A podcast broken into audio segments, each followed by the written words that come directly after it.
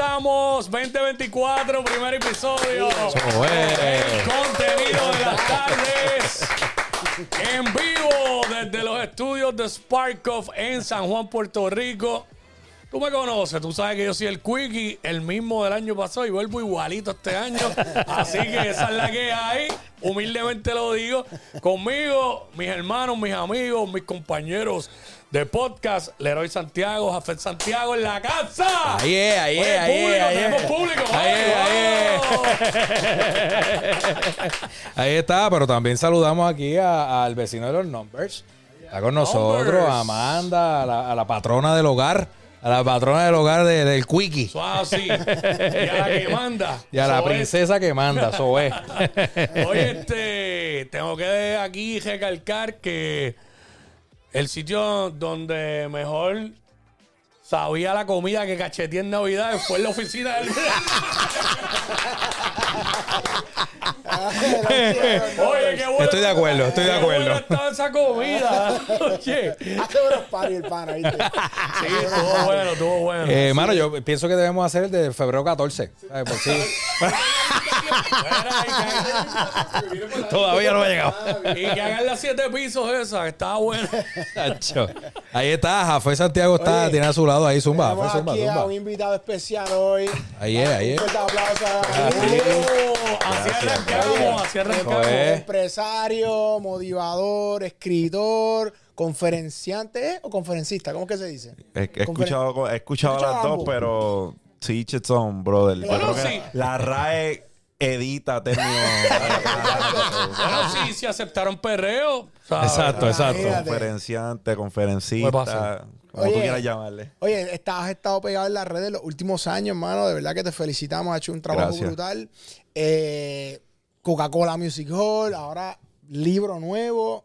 Brother, cuéntanos un poquito de este libro, que este es el nuevo venture en el que estás metido. Este, ¿Cómo surge esta idea? Danos un poquito de contexto. Pues mira, yo empecé a autoeducarme bien temprano.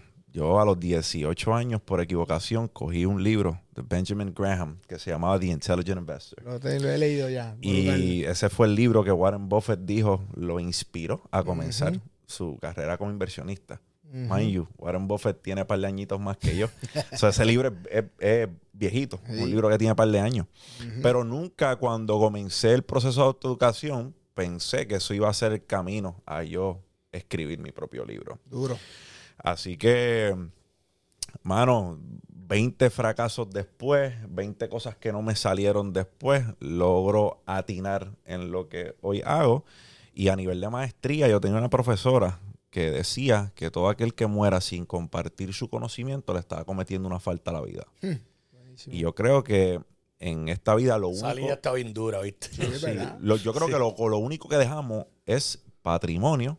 O sea, lograste invertir tu dinero, casa, eh, negocios. ¿Qué vas a dejar? ¿Cuál es tu pues, patrimonio o lo que escribimos? En este caso, pudiéramos argumentar que cuando grabamos algo y queda en una plataforma, también estamos dejando algún tipo de patrimonio, contando con que YouTube nunca desaparezca y que el Internet nunca desaparezca. Pero un libro, verdaderamente algo que fue impreso y que se publicó en algún momento, eso es patrimonio. Así que quería darle un pedazo de mi cerebro a la gente de mis vivencias, Qué de mi historia. mano. Dijiste equivocadamente porque que cogiste un libro. ¿Por qué? Porque no es lo usual para una, para una persona de esa- en esa edad o, o a qué te refieres? Bueno, yo no sé ustedes, a los 18 años, pero la mayoría de los chamacos a los 18 años están en, en, en pariseo, en vacilar, en salir. uno cogía los de la escuela obligado, Exacto. los libros. Entonces, eh, y sí, y yo en mi casa nunca fue una costumbre que me inculcaron el leer, porque en casa no leían. Y pues dijo, digo equivocadamente, y fue porque una persona que aprecio mucho eh, me, me invitó a una reunión de lo que era una red de mercadeo en aquel entonces, se llamaba Vima. Y yo no, me invitó, pero yo andaba ya en el vehículo con él, eso era obligado. Me invitó, pero no me invitó. Caí en el pescado. No, no me costaba más remedio que ir con esa persona a la reunión de la red de mercadeo. Y ahí había una persona que tenía The Intelligent Investor y me lo regaló en esa reunión. por ese libro yo decido entrar a la red de mercadeo, que se llamaba Vima. Ya no existe esa red de mercadeo. Por eso digo que fue o sea, de manera equivocada. Yo no planeaba. Primero, que no se supone que yo estuviera ahí. Y segundo, que yo, yo no sabía que me iban a regalar un libro. O sea, una persona conectó conmigo y me dijo, mira, ¿sabes qué? Llévate este libro. Qué manera de equivocarse, ¿verdad? Exacto. Este, esa equivocación fue el primer escaloncito. El primer a- a- escalón. Pero también hay algo importante que es en dónde cae ese regalo y cómo, cómo germina Claro, la cosa. claro. Porque tú puedes tener 20 libros, te pueden haber regalado, pero si la persona no tiene la curiosidad, se pone a leer y de momento eso a lo mejor no explotó al instante, pero como él dice, después de 20 fracasos, me imagino que empezaste unos ventures, no, no se dieron, pero como ya está la semilla ahí y el que lo ha leído sabe lo, cómo, cómo funciona y lo importante de ese libro en, en el- en lo que es investing, este cliqueó y, y ya después de múltiples intentos, ¡pam! Se le dio, pero no porque no supiera lo que quería, sino que, mano, al, al principio pues no te salió la vuelta. Pero ahí está la que consistencia. es lo normal, que no salga la vuelta al principio. Claro. Claro. Ahí es que está el asunto de, de perseverar, de no quitarse, porque hay, hay muchas personas que pues le sucede y ya se quitaron. Sí, que hablamos de curiosidad, pero también ser efectivamente curiosos. Porque hay gente curiosa que lo que son son presentados. Claro. Exacto. que hay que tener un poquito de eso, pero hay que saberlo manejar. Claro. Sí, sí. Y también hay diferentes tipos de presentadores. Exactamente. Aclaración. no, no, todo presentado es lo mismo, tú sabes. Entonces, cuando leíste el libro, ¿verdad? Pues obviamente te adentraste en él. Imagino que empezaste a crear un hambre. Brother, por ahí empezó eh, el, como le dicen en inglés, el rabbit hole, como que terminé con uno y me fui para el otro, y para el otro, y para el otro, y para el otro. Hasta que el costumbre, uso y costumbre era leer al menos alrededor de 30 a 35 libros al año. Súper. Esa era mi, eh, esa, desde ese entonces ha sido, ha sido la norma. Una disciplina tuya. sí, Exacto. sí, sí. Y pues fue lo que construye también el cimiento de mi identidad como autor. Porque yo leía muchos libros en español y no cliqueaba con ellos. Y empiezo a desarrollar esta, eh, este, esta identidad como autor, que es lo que yo busco en un libro cuando lo agarro. Primero que me sepan contar una historia. Porque en el entretenimiento, las personas que tienen la mayor cantidad de éxito, desde mi punto de vista, son personas que saben contar una historia. 100%. Claro. Y yo tenía un montón de historias para contar. Eso me imagino. Eso So, es así. Las. Y empezando, eh, no sé si están ahí, a lo mejor me estoy adelantando, pero eh, tú eres militar. Yes. O sea, pero también en el camino te metiste en la industria de la música Ah, y ahí fue que cogiste un cocotazo. Pero de eso, de eso mismo que él está diciendo, que son las historias que él puede contar. sí. Exacto. Mira, yo me meto a la milicia porque me quedé sin dinero para invertir en la música. Yo tenía dos talentos nuevos y yo no sabía. Que eso es lo más costoso. Yo no sabía que la música para fines de negocio, ¿verdad? Cuando estamos hablando de negocio, es casi igual que tirar una moneda arriba y, y- y decir caro. Básicamente, hay artistas que lo tienen. No sabemos qué es eso, ese hit. No sabemos qué es todavía, pero lo tienen y cliquean, conectan con las personas. Tiene que ver mucho también con la genética, con la personalidad.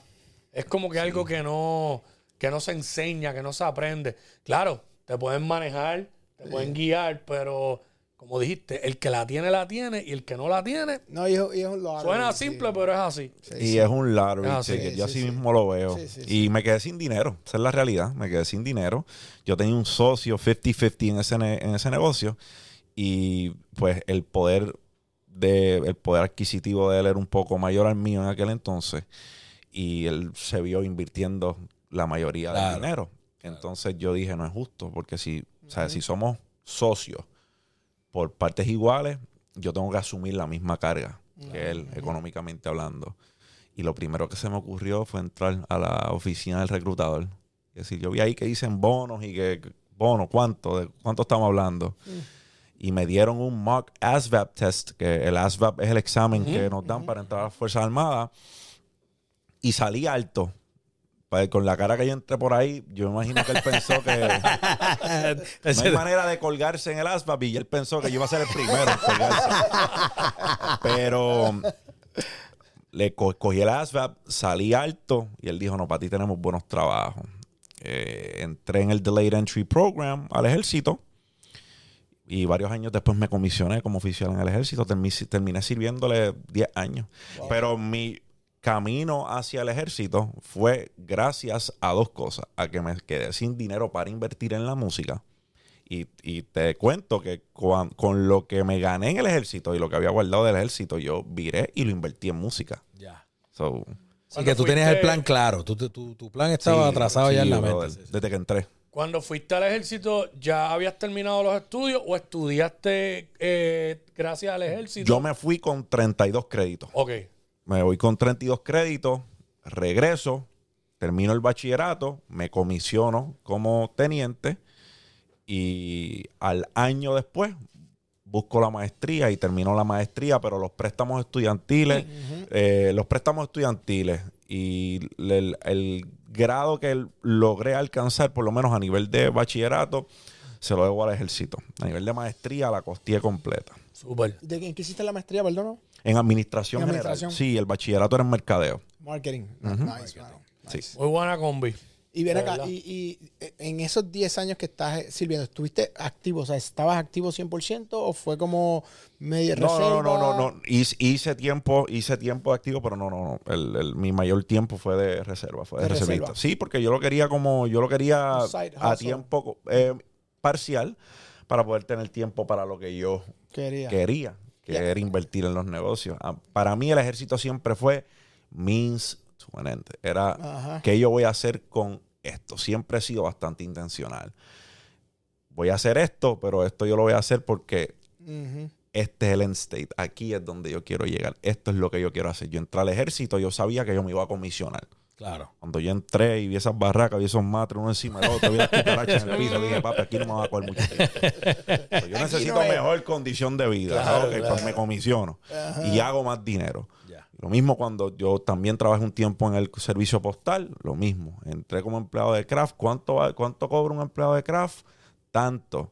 Y si me convierto en supervisor, ¿cuánto? Ah, doblas la paga. Para allá es que voy. So, yo siempre he entrado a los lugares, pero teniendo el cuál es el próximo paso bastante claro. Claro. Cuando hice el primer Coca-Cola, yo ya estaba montando la idea para el segundo y no se había dado el primero todavía. Exacto. Siempre hago las cosas de manera calculada. Y esa, esa, y esa vuelta del Coca-Cola, o sea, que es un venue para algunos, o sea, hay gente que dice, ah, eso es fácil, toda la cosa, pero, pero, pero sigue siendo intenso y más para una persona, o sea, vamos, o sea, no, no eres eh, un comediante como Molu o como, ¿verdad? Un, un personality de radio, etcétera. ¿Cuán complicado fue ese proceso para ti? Que técnicamente eres un influencer para la masa, tú sabes. Ajá, detesto el término. Lo sé. Aquí también lo porque, detestamos. ah, detesto el pero nada. eh, sí, porque de- de- digo que lo detesto, no por lo que hagan los Claro. influencers, porque A, qué, a qué estás influyendo. Exactamente. Y ¿Qué porque, le están dando- y porque le dan, le dan un mal uso por ahí. La gente, a Está prostituida la palabra. influencer. Sí, Sí, no, sí, mano. sí, Yo tengo un issue gigante con el- el- Bien, esto, es un, eh, esto es un entorno seguro, ¿sabes? Ah, ok. Todos estamos en la misma, pero no te preocupes. Ya está. Qué bueno, me siento en familia. Pues mira, primero vamos a empezar porque el Coca-Cola es el cuco de muchos artistas. Claro. No lo van a decir por ahí, pero el Coca-Cola le ha tumbado dos o tres muelas a unos cuantos. Eh, ahí tú has entrado al Coca-Cola y está la melleta ahí más grande que, es. que alguien que nunca ha ido al dentista. So, sí, los boletos regalados que hacen orilla. Claro. Gracias a Dios, el Bessie cuenta otra historia y no una, dos veces. Súper. Súper. Back to back. El, 20, el 22 y el 23 también. Ok. ¿Cuán difícil? Vamos a empezar porque el, el Coca-Cola no era el venue que yo quería. Ok. Yo quería un Bellas Artes, dame un Bellas Artes normal, una sala de 700 personas, No, la 800. sala de y- Exacto, dame algo más cómodo. Yo, dame algo más cómodo y yo lo hago. Claro.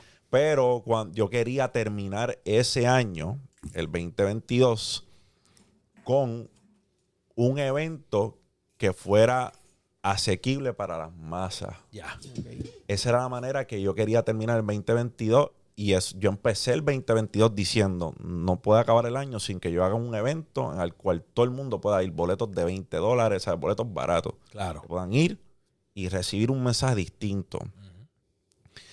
Pero estamos hablando de 2022 a principios todavía estamos en el revolú de cuántos comercios hay abiertos después del lockdown, cuáles son las restricciones, los productores de eventos, el que produce eventos sabe de lo que estoy hablando, cogieron las fechas, agarraron las fechas porque dijeron, yo necesito cuantas fechas hayan disponibles para los eventos que aparezcan. Entonces, en casi, casi todas las fechas que buscábamos para lo que restaba del 2022, estaban copadas ya por todos los productores de eventos. So, yo tampoco, yo sumo uno más uno y yo sé que es dos. Si me, si me vas a tratar de vender la fecha que ya tienes por una cantidad ridícula, pues Claro, brother, no, no, no estamos para eso tampoco. Y el productor de eventos que estaba tratando de hacer el evento conmigo me dice, bueno, tengo fechas del Coca-Cola. Ahí tú sabes que me empezó la acidez porque el Coca-Cola Music Hall, estamos hablando de un venue de cuatro mil y pico personas, ¿me entiendes? Un venue grande. Y no, ustedes saben, Sí, no, no, lo no, es sí, lo mismo decirlo que hacerlo. No todo el mundo vende boleto, hermano. Esa, es la, realidad. Hay artistas con 8 millones, 9 millones de seguidores que han ido al Coca-Cola y se han dado el escotón de su vida. Es cierto, es cierto. Y eso es, hay un misconception, brother, de que seguidores en redes sociales es igual a venta. Negativo. Negativo. Porque muchas personas te sigan no quiere decir que la gente quiere verte en vivo. ¿Qué tú vas a ofrecer en vivo? Y no tan solo no verte, es pagar por verte. Porque tú- hay muchos artistas que llenan sitios si es free. Pero que saquen, que se metan la mano al bolsillo y te paguen una taquilla, eso nosotros Ahora mismo 20 hay, un- produciendo hay- y- hay varios artistas aquí en Puerto Rico claro. que me consta que si, que si es gratis, Se por ejemplo, por decir la Sanse, se, vaya, se llena el- eso allí, donde sea gratis, pero no, la gente no va a comprar. Los quieren ver, pero como tú Pero validando, ajá, no quieren validando pagar. el punto tuyo, que, que, que aparte de que es un venue grande, están pagando por entrar, así sea 20 dólares. Claro. pero, o sea, que, que, que y- y Sí, si no. le añade a lo que está mencionando. Definitivo. Y, y era, eh, era complicado desde entrada. Pero yo decía, si yo doy reversa, porque el venue es grande, yo soy el tipo que siempre está diciendo que las personas tienen que estar dispuestas a asumir riesgos. Entonces, ¿qué honor le hago yo a mi testimonio? Si al confrontar un riesgo grande en mi carrera me echo para atrás. Yo le dije al equipo, pues mira, ¿sabes qué? Vamos. Si me escocoto, pues me pelo las rodillas, me pelé las rodillas y aprendo. Y para la próxima ajustamos. Pero, pues, gracias a Dios no fue así, brother. Tenemos, tenemos dos todos vendidos en el Coca-Cola Music Hall. Ah, Y dos soldados ahí, así No, que es eso es tú solo. Y, y cuando tú vas a preparar un show, porque una, una cosa es tú defenderte, ¿verdad? Los que hemos trabajado con artistas, tú te defiendes. Si tú, no es lo mismo ser un solo artist con una banda que ser un grupo, que tú estar ahí tú solo con el mic.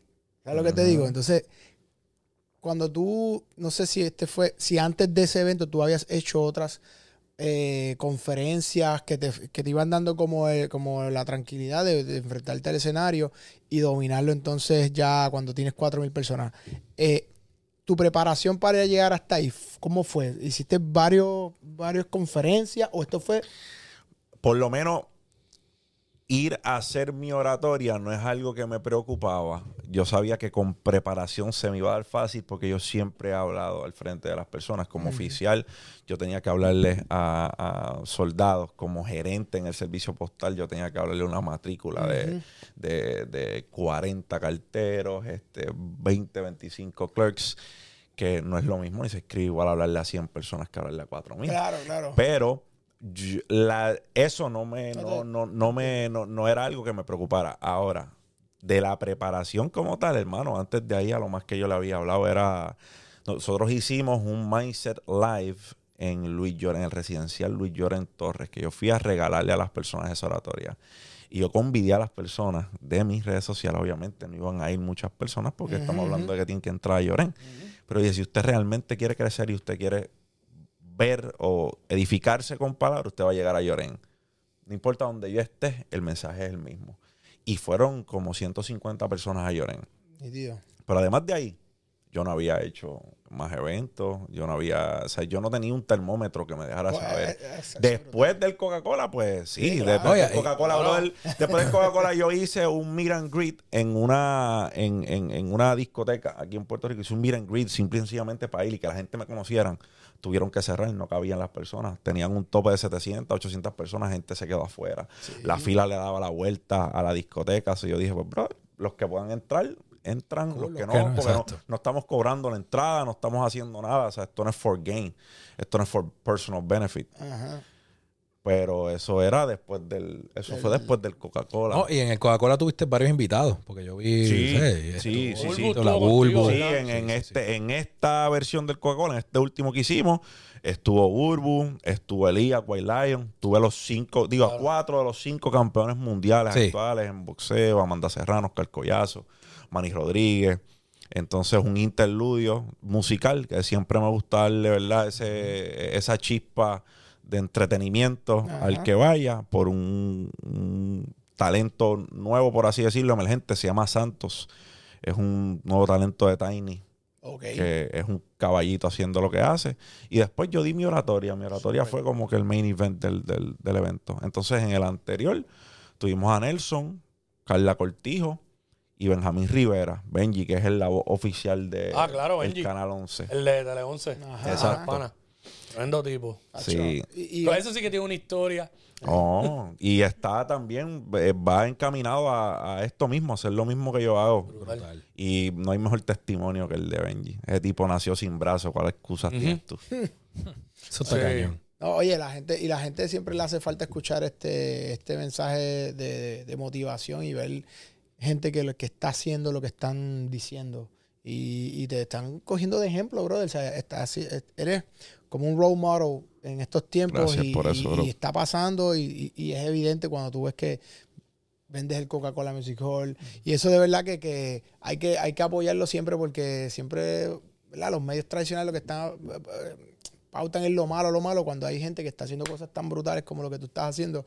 Y de verdad, para nosotros de nada, es un honor y un privilegio que un, un pana ahí, como decimos, de que sale eh, de, de esta generación, está haciendo eso y está impartiendo ese, ese, ese conocimiento. mensaje que hace falta. Claro. Hace falta claro. escucharlo. Sí, y que era un, era un, eh, es un, era no, es un fenómeno que ahora en los últimos años o en los últimos meses, yo digo que está cogiendo fuerza en Puerto Rico. En otros países de habla hispana, hace mucho Sí. tiempo viene gente dando, el, dando con el martillo, pero aquí en Puerto Rico, eh, ¿verdad? Modestia aparte, antes de este servidor. Lo más que yo recuerdo es Silverio Pérez decir dos o tres cosas Sí, con la guitarra, sí. motivación, motivación. y no hay más nadie ahí, ¿entiendes? sí, sí, So Sí, que es verdad. yo pienso que, pues enhorabuena en el 2018, porque yo empecé a hacer ruido realmente en el 21, pero yo vengo haciéndolo desde el 2018. Que vi una, vi una oportunidad y, y decidí tras ella y llenar un espacio. Yo creo que todas las cosas que funcionan es porque llegaron a satisfacer una necesidad. De acuerdo, 100%. Y el apoyo de la gente, eso es lo que nos deja claro. Nos deja claro que había una necesidad por el mensaje. Y, Y, y- y ahora con, con- con el libro que, que- que sacaste, eh, ¿qué, qué buscas con ese mensaje? ¿Qué quieres lograr con ese mensaje que tienes de la idea central del proyecto? libro, eh, Sí. eh, eh, ay, corrígeme. ¿Por qué estás donde ¿Por ¿Por qué estás? estás donde Ajá. estás? Ajá, la- eh, ese pie forzado, que creo que es lo que tú quieres Sí, decir. sí, este, sí, sí. ¿Por qué estás donde estás? Danos un poquito de contexto ahí. Porque yo creo que es una duda exist- existencial que antes de ver el título de mi libro, bien pocas veces, bien pocas personas se han hecho la pregunta de por qué están donde están. Y no vienen un contexto o una connotación negativa. Porque estás donde estás. Si es bueno, duplica los esfuerzos. Vas a llegar más lejos. Porque estás donde estás. Si es malo, hay cambios que hacer. Entonces, creo que muy pocas veces las personas hacen el trabajo de cuestionarse. Es más fácil mirar para afuera. Mirar lo que está haciendo el vecino es fácil. Y señalar es fácil. Pero cuando te toca pararte al frente al espejo y decir, wow, ok, tengo todas estas carencias. Esto lo hago malo, esto lo hago malo. Aquí tengo que trabajar, aquí tengo que trabajar, esto lo tengo que mejorar. Comenzamos a crecer. Cuando empezamos a cuestionarnos, comenzamos a crecer. Y lo que busco con el libro para responder tu pregunta, más de eso, más cuestionamiento hacia nosotros como seres humanos. Decimos que queremos ser mejores personas. ¿Qué estamos haciendo? ¿Tú realmente quieres ser mejor persona? ¿O quieres decir que quieres ser mejor persona. Es fácil decirlo, hacerlo cuesta más trabajo. Que se puedan mirar en mi espejo. Yo soy un chamaco que creció en el barrio San Isidro de Canóvana, uno de los barrios más malos que tiene el área este. Y había menos recursos, ¿verdad? No era fácil. El Lolo Bay, el vete para la cama eran los tiros a las 8, a las 9 de la noche. Es hora de dormir. Están probándola. Acuéstate. Y aún así, teniendo la cantidad de amigos que tengo que están muertos, la cantidad de amigos que están presos, que están presos todavía, que fueron presos, salieron. Poder decir que, aunque no estábamos totalmente de acuerdo con el sistema de educación, nos fuimos y buscamos un bachillerato, buscamos una maestría, nos fuimos para el ejército, fuimos gerencial en el ejército, nos salimos, estamos emprendiendo, estamos haciendo algo que la mayoría de las personas no están dispuestas a hacer.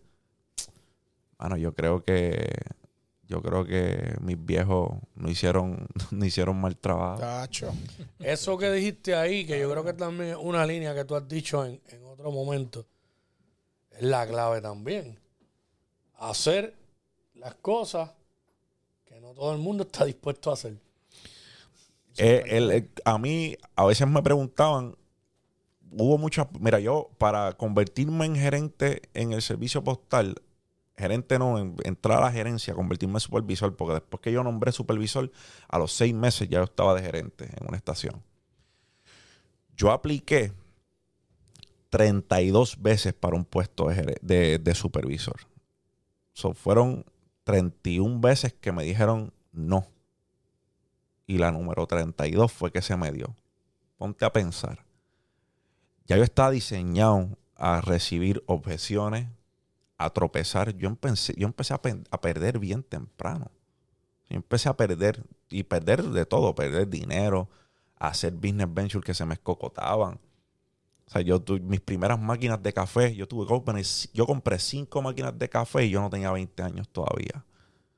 Ma- máquinas de café vending, como las Mm. máquinas de dulce y de refresco. Yo compré cinco. ¿Entiendes? Y ya yo había perdido ese dinero porque no tenía el conocimiento. Las estaba ubicando en lugares que no iban a rendir fruto. De bien temprano yo estuve condicionado a tomar malas decisiones, errar, fracasar y levantarme. Yo tengo un callo, yo le llamo un callo. Yo tengo un callo ante la pérdida. Yo la proceso distinto. ¿Entiendes? Cuando yo me caigo, ah, ok, esto fue lo que hice mal. Ya lo sé para la próxima. Nada, no estoy exento. No estoy exento. Nadie. Como similar a lo que decía Michael. ¿Sabes ¿Cuántas veces fue rechazado? De eso trata. equipos Este no hizo el tipo- equipo del este fue un tipo que no hizo el, el equipo del Varsity. en- Varsity. en- en- en- ¿sabes? Y después Claro. tenía un chip on his shoulder. Él decía, no te preocupes, Yo te voy a demostrar. Y en una línea de él que a mí me impresionó mucho fue cuando este, él dijo que sus compañeros fallaban. Cuando estaban en los, tir- ta- los tiros, fallaban porque le daban espacio a pensar de que podían fallar. Él nunca pensaba en fallar. Claro. Él simplemente intentaba y dejaba que pasara. Claro, eso venía acompañado de una práctica Claro. enfermiza del deporte. Pero este, que sí. pero lo que quería decir era que él nunca se metía en su cabeza la posibilidad de fallar. ¿Sabes? No se metía eso en Yo su creo que tú cabeza. tocaste un punto importante que, que es algo que eh, José siempre lo, lo, lo- lo recalca.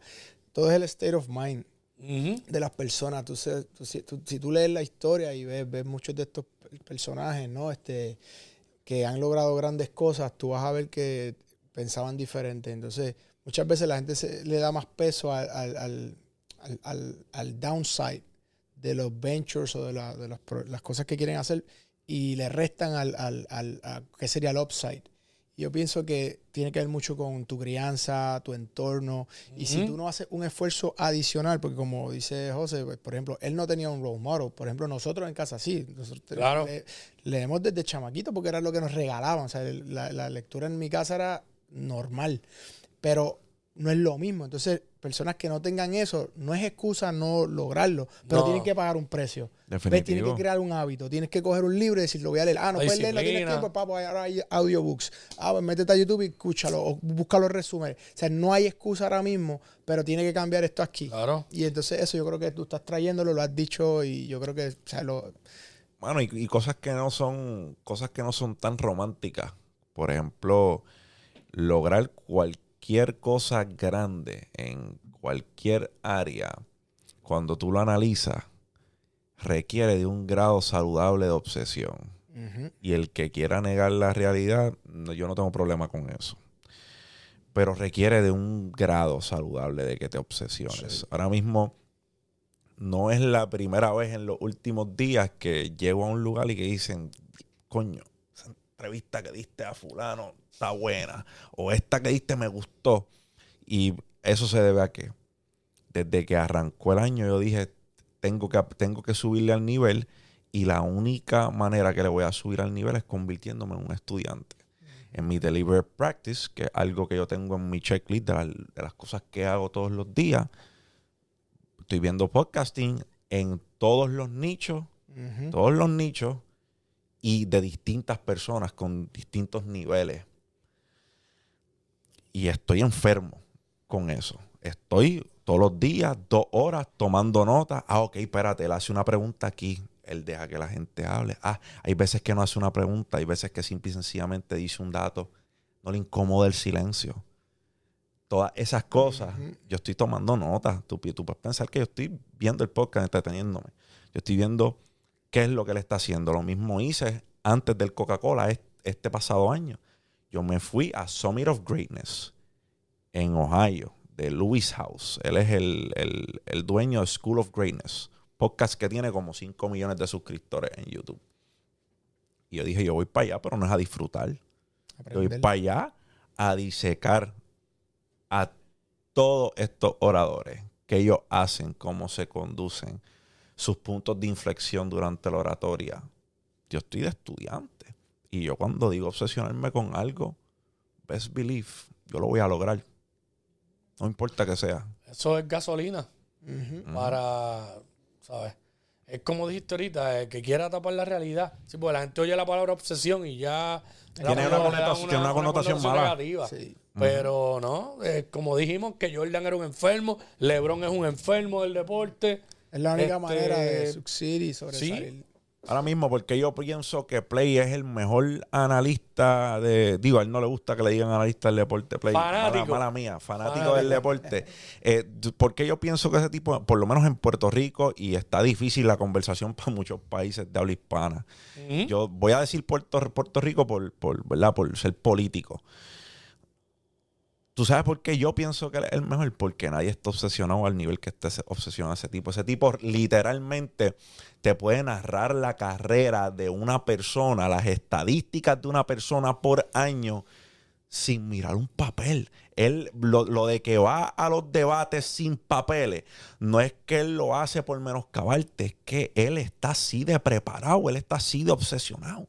Por eso es que no- a ti te puede resultar súper antipático la... la- Ah, la- presente. Pa- Eso es, sí, yo soy uno. A mí, pa- sí, sí, sí. Para mía, Play, pero sí. pero, pero eso es parte del juego Eh. también válido. Oye, eso es válido. Sí, y es eso es parte parte. del, del yo, personaje. honestamente, yo, yo, y mala mía que te interrumpa, No, no, yo he hablado con Play un poco más allá, porque pues trabajamos allí Claro. en la misma compañía y eso. Y al principio yo era parte de la masa. Lo, no, lo odiaba, no lo conocía, no lo soportaba. Luego yo empecé a escuchar lo que él decía y yo empecé a darme cuenta y yo dije, espérate, pero si yo pienso lo mismo. Es lo que él está diciendo. sí, es su delivery Entonces que le eh, empecé a entenderlo. Y mucha gente dice, no, que eso, eso es un personaje. No, él es así. Yo lo conozco, él es así. No estoy hablando de lo antipático, él es así. Porque, ¿sabes por qué yo digo que él es así? Porque yo soy como yo soy al aire. Claro. Lo que pasa es que no lo demuestro constantemente por ahí. Porque cuando nosotros vamos al aire, ahí es que nos manifestamos. Y entiendes, entonces Play, es lo que estás diciendo, es un enfermo. Y yo pienso lo mismo que tú. No, Playmaker es el mejor en lo que él hace en Puerto Rico ahora mismo. By far. Para yo, mí pa- pa- es de- el yo mejor. volvemos. Yo dije Es el Puerto mejor. Rico Sí. porque estoy siendo político. No es ni para mí no hay ni, ni- no hay duda para mí. Sí. Pa' mí, Y tiene un discípulo ahí que Oh, no, Juancho. Juancho está- es una bestia, Juancho, ese es el que viene. Ese es el que viene por ahí. Bestia, de- pa' es una mí, bestia. Detrás de Play, el que viene ese es sí que Juancho. tiene data, eso es lo que tiene aquí. Ese Es, es data full, data full. Yo cerebro. me quedo como que... Papi, ¿y dónde consiguen entonces el libro? El libro ¿dónde, dónde está, disponible? en Amazon. En Puerto Rico está disponible en Bookmark. Dentro de una semana va a estar disponible en Walmart, Walgreens, CVS, Casa Norberto.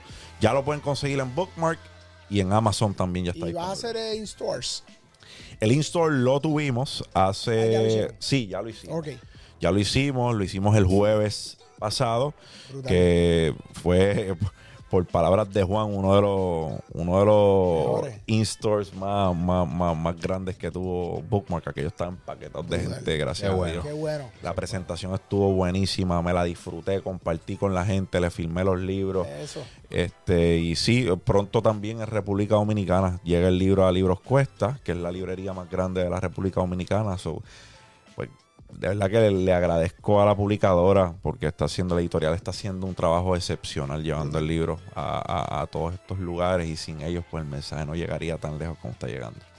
Eh, Recientemente vi una entrevista de una persona que yo creo que aquí todos la conocemos, pero no, no voy a traer el nombre aquí. Este, que es empresario, eh, tiene negocios y todo. Y cuando le preguntaban de los negocios, de que si cuál él entiende que es más rentable, cuál deja más dinero, recordé cuando, lo recordé cuando, ¿sabes? Me acordé por lo que hablamos ahorita fuera del aire. Y él menciona que hoy día todo el mundo quiere tener negocios que están como en tendencia, trending. Eh, todo el mundo quiere tener un Airbnb. Y él dice, como empresario y con, la- con las pérdidas que ha tenido en negocios, con los negocios que le han resultado exitosos, él dice que hay muchos negocios que para la gente resulta aburrido, pero dejan mucho dejan dinero. Dice, hacen falta laundry, hacen falta panadería, hacen falta. Tú como empresario, ¿qué opinión tienes sobre eso? No, nada más cierto que eso. Mira, lo que pasa con todos los, y voy a utilizar dos ejemplos. Todos los mercados, cuando tienen su comienzo, hacen que todos los que están incursionando en él se sientan como genios. Y es porque la demanda está alta y la oferta está baja. Me explico. Airbnb al principio Papi, allí en, en Villatiro, en San Isidro, donde yo soy, tú haces un Airbnb nuevo, está súper chévere, buqueado los 30 días. Haz eso ahora, papá, a ver cómo te va a ir. Ya están los Te reviews. vas, vas a querer quemar la casa que compres por Airbnb. Esa es la realidad. Los negocios, los mercados comienzan y, todo- y muchas personas tienen éxito porque la oferta, la, ofer- la- la oferta está bajita y la demanda, La demanda está alta. alta. Claro. So, hay una disparidad ahí, ¿verdad? Te beneficiaste de ello. Bien. Luego, los mercados se profesionalizan. Y cuando el mercado se profesionaliza, escupe a todo el que no era bueno. Eso es así. Yo conozco personas con Airbnb de siete pares, no de tres pares, de siete. Que aquello, lo que le. Tú abres la aplicación y tienen telaraña. Y son casas de respeto. Ahora, por ejemplo, por decirte un ejemplo, en Airbnb se están moviendo muchos, te está volviendo mucho, están moviendo mucho las experiencias. Se mueven mucho las experiencias y que la gente tenga bien en cuenta cuál es tu propuesta de valor, el precio realmente. ¿Respalda lo que tú le estás brindando a- a- al público? La casa que estás restando, ¿realmente vale 300 la noche, 400 la noche? Si no, tienes que reajustar porque ya ese mercado se profesionalizó. El podcasting, cuando arrancó, habían eruditos del podcasting. Ya se está profesionalizando el, el espacio. Y el que no tenga un switchercito para de cámaras buenas y buen audio, papito, olvídate de eso, estás apretado. No, no vas a coger, vas a cogerte dos views. Así es. Porque el mercado se está profesionalizando. Bien cierto lo que dijo esa persona. A mí no. Papá, cuando tú tienes un niño que se llama Ryan, que comienza un canal de YouTube que se llama Ryan's Toy Review. Ella la tiene que haber visto. Tú lo sabes Claro, cuál ¿Has es. visto Está Ryan? riendo. ¿Te ¿Has visto gusta? Ryan? A mi, a mi hijo le encanta. A mi hijo, a mi hijo le encanta Ryan. Claro, right. Ya, eso está. Estamos hablando de, yo al- no sé, pero tiene que estar en treinta y pico millones Millones. de Sí, suscriptores. eh, mul- deals multimillonarios con empresas de juguetes. Lo que está bajando ese chamaco de monetización es un zafaconazo. Absurdo. Demasiado. No, yo creo que no podemos argumentar que por más sencillo que tú pienses que es un negocio, que no es pretty, si el margen está ahí, yo voy tras ese modelo de negocio. A mí no me importa que sea. Yo voy tras el Él tiene treinta y pico de millones. Yo hace un tiempo atrás vi una monetización de una persona de aquí de Puerto Rico que tiene mucho menos y me quedé boquiabierto. Sí, yo Imagínate. también. Recientemente me enseñaron una monetización ahí que Yo, me dio escalofrío. yo creo que a lo mejor es la misma que yo vi. Yo vi una, vi una Hasta mi esposa la vio Sí, también. No, no, no, yo vi una monetización ahí Chacho, una que me dio, me dio un dolor de muela. A cualquiera. Bueno, Pero- moraleja, la moraleja de hoy es que, pues, el, el truco es tener hijos para hacer canales así de YouTube. Bien apretado. Cuando empezamos el review en casa.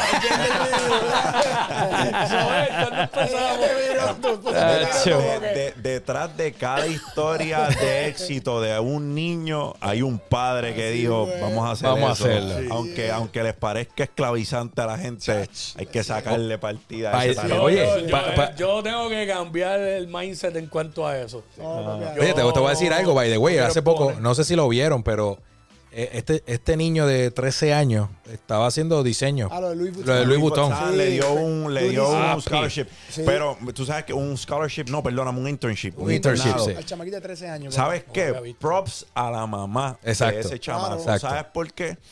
Porque ella hizo algo que no solo es un acto de valentía, porque las redes sociales son, eh, y más en la que ella lo hizo, que es Twitter, que es el caserío de las redes sociales, eh, La requiere, parcela. mano, le- eso es, ya tú sabes, muchacho.